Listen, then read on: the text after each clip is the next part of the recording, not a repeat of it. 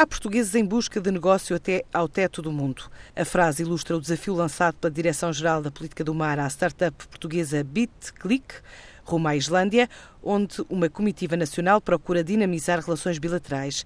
A estadia em Reykjavik até à próxima sexta-feira inclui reuniões com parceiros islandeses do setor público e privado, também visitas a unidades de processamento de pescado e de biotecnologia. O convite a esta startup, sediada nas Caldas da Rainha, é justificado por ter sido uma das primeiras empresas a entrar no negócio da rastreabilidade digital no setor alimentar. Nesta ida ao território islandês, esta startup vai apresentar o projeto Big Eye Smart Fishing, que diz ser uma plataforma digital de gestão de frotas de pesca em tempo real, que representa a introdução de novas tecnologias num tipo de indústria de métodos tradicionais. A empresa diz também que este projeto acrescenta transparência na cadeia de valor.